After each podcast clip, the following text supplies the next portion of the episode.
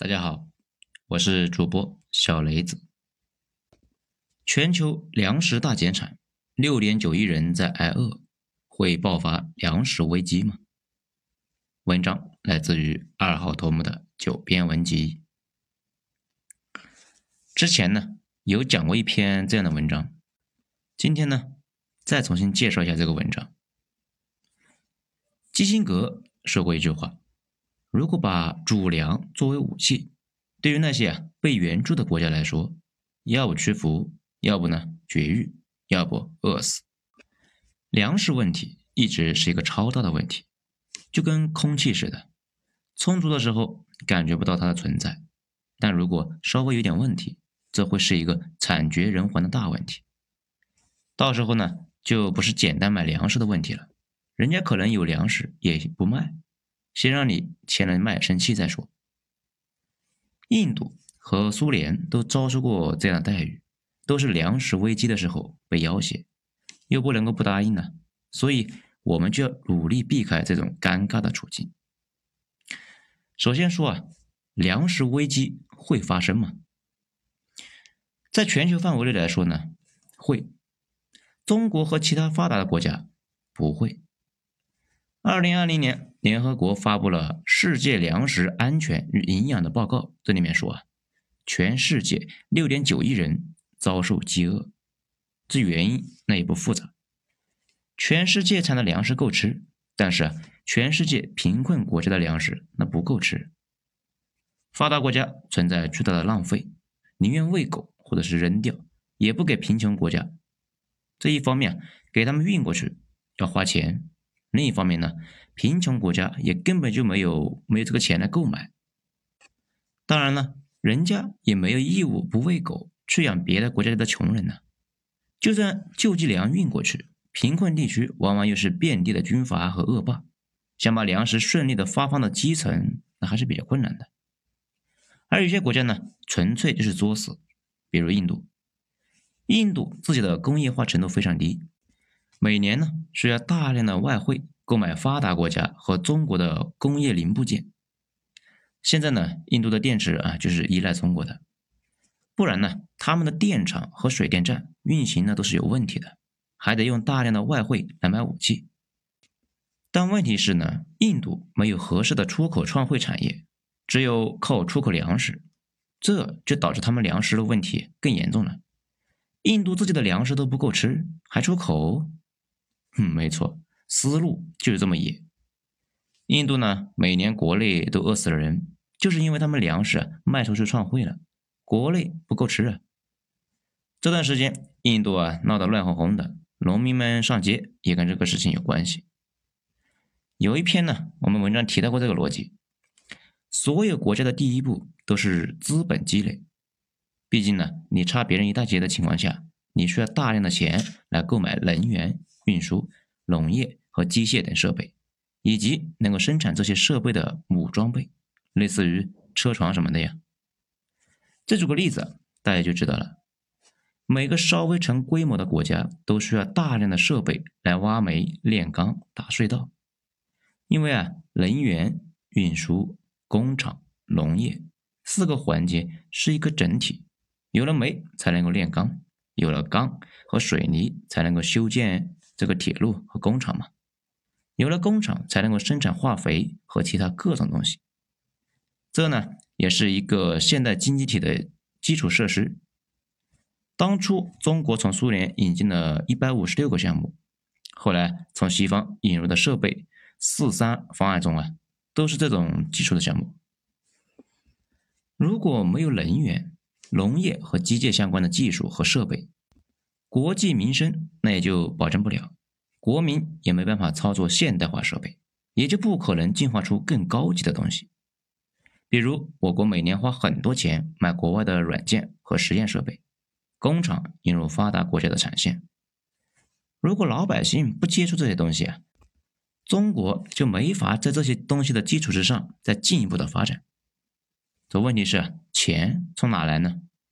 只能够拿一些自己的特产去跟别人换呢。毛主席时代就是准备啊，通过农业补贴工业来突破这个低层次的循环。中国人民，特别是农民，付出了巨大的牺牲。改革开放那个时候，缺外汇，缺美元，当时的领导呢，想用中国的大庆石油去换国外的机械，这不过石油明显不够，一筹莫展。后来，计划经济研究所的王健写了篇文章，关于国际大循环经济发展战略的构想，得到了高层的认可。中国呢，就开始在沿海搞来料加工生产，积累外汇，然后啊，继续去国外买技术和机械来提高内力。现在时髦的内外双循环，其实早在一九八五年的时候啊，论文里面就已经被提及了。毕竟呢，发展经济的目的是让本国的老百姓将来啊能够多消费、多欢乐，不是为了让西方过上不劳而获的幸福生活。再回到本文的主题，很多国家的粮食危机啊，其实就是跟这些国家要搞现代化有关。他们需要买国外的技术，自己呢又没什么好出口的，那只好卖粮食，导致本国的粮食呢不够用。这也就是网上常见的那个问题的答案。同样是十亿人口的大国，为什么印度在出口粮食，我们在进口？因为我们已经走完了工业化的前两个阶段，不需要再卖血了。印度还得卖，国际上就给那些自己粮食都不够吃，但是一直搞出口的国家起了个名字——饥饿出口。看，大家体会一下。也就是说啊，全世界范围之内，有些国家是因为真的穷，有些国家是因为一直处在一个尴尬的位置，必须用粮食换一些其他的工业品，人为制造了饥荒。不过，好在印度人那有个优点，不怎么吃肉，也不觉得吃肉是什么好事情，所以呢，肉类消耗很低，每年还能够向海外出口肉牛，啊，当然了，白色的神牛当然是不会出口的啊。那么，阻碍粮食产量的因素是什么呢？首先，那就是气候的原因。现在正处于一个全球变暖的通道里面。中国长城以北变暖之后，竟然恢复了绿色，比如山西、陕西、甘肃，那很多地方都绿了。这也是过去千年里面的一个循环。冰河期北方会变成黄土高原，游牧部落活不下去了，就会进入中原掠夺。变暖之后呢，就会重新变绿，中原军队呢就可以去游牧区屯垦，反击游牧民族。这尽管高纬度的种植环境有改善，但中国处在江淮的粮食产区，现在呢，七到八月份的温度已经是很高了，温度稍微有点上升，就会破坏原有的平衡，地表的蒸发呢会加大，又因为季风的原因，降水减少，伏旱加剧，就导致这个时期的水稻生长呢就受到影响，这些啊都会导致中纬度季风的地区的水稻产量下降。这问题是水稻在我国粮食产量里面占主要地位啊，而全世界粮食产出也都是主要依赖于中低纬度地区。此外，还有一些小麦。我专门查了一下相关的学术研究，发现国际上已经对这类的问题有很深的研究。一般认为，温度每升高一度，全球小麦的产量平均降低百分之五点七。目前，全球小麦产量超过七亿吨。产量下降百分之五点七，那就意味着全球每年损失将近四千万吨小麦。不但如此，气候变暖呢，还会导致水平面上升，海水向内陆倒灌，盐碱地向内陆扩展，沿海地区的农作物啊生长也会随之受到影响。所以说啊，全球如果真的变暖，长期看来啊，可能是个麻烦事。不过呢，这几年啊，有观点认为全球变暖可能跟人类啊没关系。地球在过去几万年里面一直都是这样，一会儿冷一会儿热，二氧化碳呢一会儿多一会儿少。事实上，对于地球来说，这些都无所谓。我们经常听说的一句话啊，说是啊，地球上所谓的核弹爆炸，地球那就完了。其实这也是夸张了。所谓的核弹爆炸之后释放出来的能量。大概呢，就相当于一百亿吨的 TNT 爆炸。至于一百亿吨的 TNT 是什么意思呢？大家可能觉得不直观。其实呢，二零零四年有一次印度洋地震，相当于一千八百亿吨的 TNT 大量的炸药爆炸。这可见啊，人类这点核弹对于地球影响不大。地球随便一个大火山喷发一下，都能够喷出百亿吨的 TNT 的能量。而且广岛核弹爆炸之后，草木和动物并没有受影响。切尔诺贝利核泄漏之后，更是万物也疯长。用丁仲礼教授的话说，人类只能够毁灭自己，毁灭不了地球。咱们呢，再回到粮食的话题。影响粮食产量的另外一个原因是耕地变少，这原因有很多，比如工业用地占了粮食用地，比如大量的施肥导致土质退化，此外呢还有沙漠化，工业废料排出导致土地污染，彻底不能种粮食，包括我国的东北黑土地也严重退化。发达国家现在的工业废料问题不严重。主要是因为他们把高污染的企业给迁走了，迁到发达地区去，这样呢，欠发达地区那就非常尴尬呀。如果承受了污染，能够发展起来，那还好啊；如果承受了污染还没发展起来，哼，那就太悲催了。不过发展不起来是大部分国家的宿命，这也是为什么这几年不少企业迁到东南亚，因为中国政府不能够接受他们的技术污染了。其实我国呢，已经实现了从二零零四年以来的十六连丰。二零一九年，我国的粮食产量六点六四亿吨，需求呢在六亿吨，也就是说啊，有零点六四亿吨左右的盈余。这个事情说明了两个问题：一方面，我国确实是保险的，粮食明显够吃；另一方面呢，也能够看出来，也不是特别的保险。毕竟只盈余零点六四亿吨，我国现状啊是很多人的肉食和奶和蛋摄入量的不足，就跟美国那样的发达国家是没法比的。就算大家能够按照一线城市老百姓的水准过日子，那肉类的需求都会爆棚。事实上呢，我国这些年的肉类需求一直是上涨的趋势，每年肉类的消耗那也是不断的上涨。美国政客啊。指责中国的一个问题，那在这里面说，中国人如果全部过上美国那样铺张浪费的生活，那地球根本就支撑不住。其实言外之意啊，全地球养美国，美国酒醉金迷那是合理的。但如果其他人也过那样的生活，那就是不对的。美国人这么想问题呢，倒也正常。不过，有少量的国人那也这么想，真是够贱的。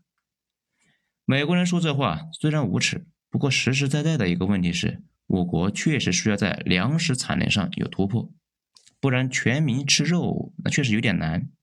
解决方案呢，咱们一会儿再说。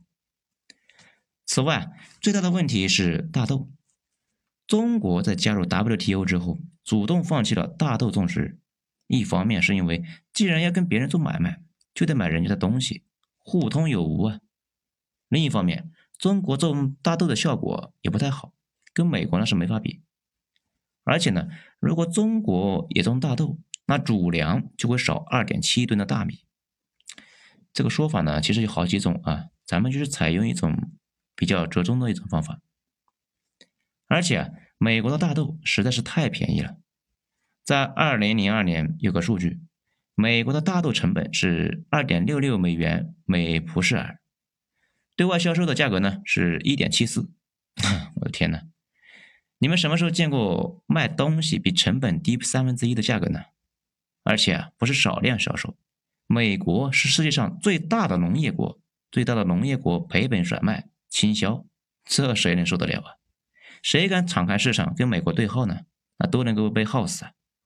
我国那就干脆自己不种了，直接进口。重点呢，保住其他的主粮，又省钱又高效。不过呢，当时的大豆需求比较低，后来是越来越高，到现在每年需要上亿吨，严重的是依赖美国和巴西。也正是因为中国对大豆的需求逐年上升，美国种大豆的激情那是越来越高。其实呢，美国的大豆百分之六十是卖给中国的，而且巴西那也很积极，为了多卖大豆。把雨林啊都给烧了，发疯似的来种这个大豆。巴西烧雨林种大豆这个事情，我一开始啊还以为是个段子，后来发现不是，巴西已经烧了很多年了，并且法律规定每年可以烧多少雨林来种这个大豆。这有很多人不太明白啊，我们进口那么多大豆来干嘛呢？我们吃的很多大豆油、植物油都是自进口的大豆，我们吃的猪肉、牛肉还有羊肉的精饲料，也基本呢都是来自于这些进口大豆产生的一个豆粕。如果大豆供应受影响，肉价就会上涨。既然中国产量太低，只能够是购买，那中国现在缺口最大的一块，那就是大豆。中国粮食网公布的数据，中国二零二零年进口一亿吨粮食，进口的粮食里面三分之二是大豆。而且呢，美国在粮食的控制方面很厉害，就跟我们前段时间提到的铁矿石一样，这东西啊也不是自由市场，铁矿石供应全世界主要是靠四家公司，澳大利亚占三家，所以呢经常搞事，而粮食供应。那也是四家：美国 ADM、美国邦吉、美国加吉，还有法国路易达福。大家呢应该能看出来了，世界粮食市场那也是寡头市场，并且跟政府的关系不明不白。这几家企业的高管呢，很多都从政去政府当高官去了。而且这些粮食不仅呢对别人狠，对美国人自己也非常的狠。大家一般直觉感觉，美国那边的农场主应该是很风光的，一个人有那么大一块地。那其实不是啊，他们每年也被粮食商压得死死的。每年年初从银行贷大量的钱去购买种子、农药、化肥等等等等，到了年末啊，弄不好的就破产了。有个调查，美国每年自杀好几百农民，基本上都是欠银行的钱还不上都有关系。美国那边的农场呢，这些年也在加速的合并并且变大，尤其是今年，大量的农场破产，很多小农场主破产之后就被大农场主给兼并了。这些年啊，买卖那是越做越大，农民们却赚不到钱，心情不好，都成了川普的铁粉。以前有经济学家蠢到说，中国的粮食可以去国际上卖，哼可见脑子成啥样了。国际上。有几个潜规则：如果你不缺某样东西的时候，他们呢互相竞争的卖给你，而且呢甚至以低成本的价格都卖。你一旦缺了，人家几个人立刻一起搞你。这个倒有点像银行，从来都是嫌贫爱富。你没钱的时候，一毛都别想从银行里面借出来，能借的那也是高利贷，将来那是用血来抵押的呀。等你有钱的时候，他们求着你贷款。这也是为什么我国一直在不遗余力的搞自给自足。只有你不依赖别人的时候，别人才没法敲诈你，也没法让你签卖身契。如果你活不下去了，别人让你签啥，你就得签啥，管你是卖儿卖女卖肾。而且呢，不能问，一问就是一大堆词，左手一个市场经济，右手一个又没人逼你。那有什么办法来保证粮食的安全呢？也是两个层面，第一是自己得学会种地，学会种地这个事情其实非常的复杂。在德国，一个农民可以种五千亩地，美国百分之一的人口就能够完成产量四点四亿吨的猪粮。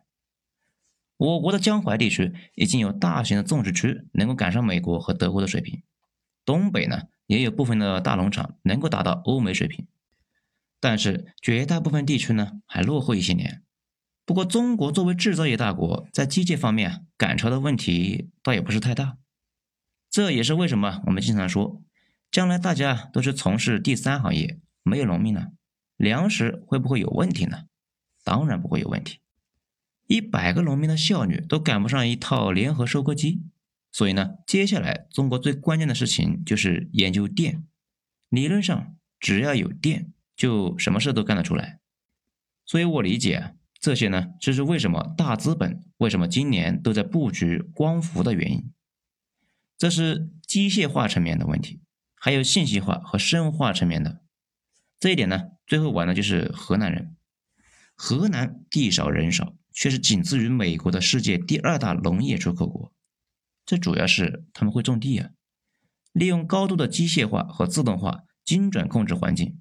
同时运用生物技术和信息技术做到完全封闭种植，可以无视自然条件，有电就能够种地，就跟地下大麻作坊似的，给植物开着紫外线灯，一滴一滴的往这个盆子里面滴这个养料和水，精细到极点了。荷兰人的生产效率比欧洲其他的地方呢高五倍啊！你们可以感受一下啊。就算河南发生了核爆，幸存下来的荷兰人还可以利用风能发电来继续种地，而我们呢，就要学习河南人这种种地起来啊不择手段的优良品质。毕竟种地是我们的种族天赋啊，不能丢。其次是要从市场的层面上寻求办法。跟美国相比，中国的农业水平成本实在是太高，技术成本那也太低，农民呢依旧太多。那种分成小份的农民个体种地，一点前途都没有。最后肯定是大农场集中种地，让农民去当地的城市里面当工人。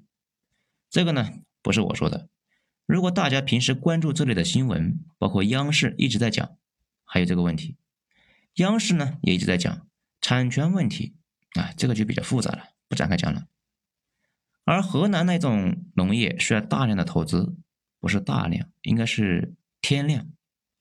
研究技术、安装设备、培育种子，那都需要钱，而且不是小钱，是大钱。这里呢，就接上了我们上一章讲的资本有打劫欲，节制资本就是节制打劫，最后啊，还是得依赖大量的资本投入。所以呢，现在的问题不是灭了资本，而是让他去正经的地方待着，好好干人事，而不是天天想着放高利贷。中国现在粮食安全倒也没问题，但是向上攀爬的压力很大。如果几亿人都要改善生活，现在的粮食那肯定不够啊。但是我们继续会努力改善，在种地方面，我国人民从来不含糊。从现在的情况来看，确实没有什么特别好的办法，土地增量有限。不过呢，中国现在最大的问题还真的不是土地少，而是种地种的太粗放了。亩产都达不到发达国家的水平，农药和化肥用的太猛，进步的空间非常大。不但种地达不到发达国家的水平，连养猪那也达不到。养猪这个事啊，这段时间呢正在请教期货高手，等我研究明白之后给大家解释一下。这里边呢门道那也是非常深的。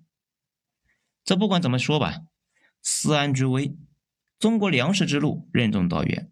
不过落后从来也不是问题，虚心搞起来，已经走了这么远了，不怕继续走下去。而且呢，有差距从来也不是坏事。接下来又有一波造富神话就将在这里诞生，大家留意一下，那些政府铁了心要搞的事情，到最后都是巨大的机会。通信、互联网、芯片、光伏、电动车等等等等。好了。今天就讲到这里，精彩下次接着继续。我是主播小雷子，谢谢大家的收听。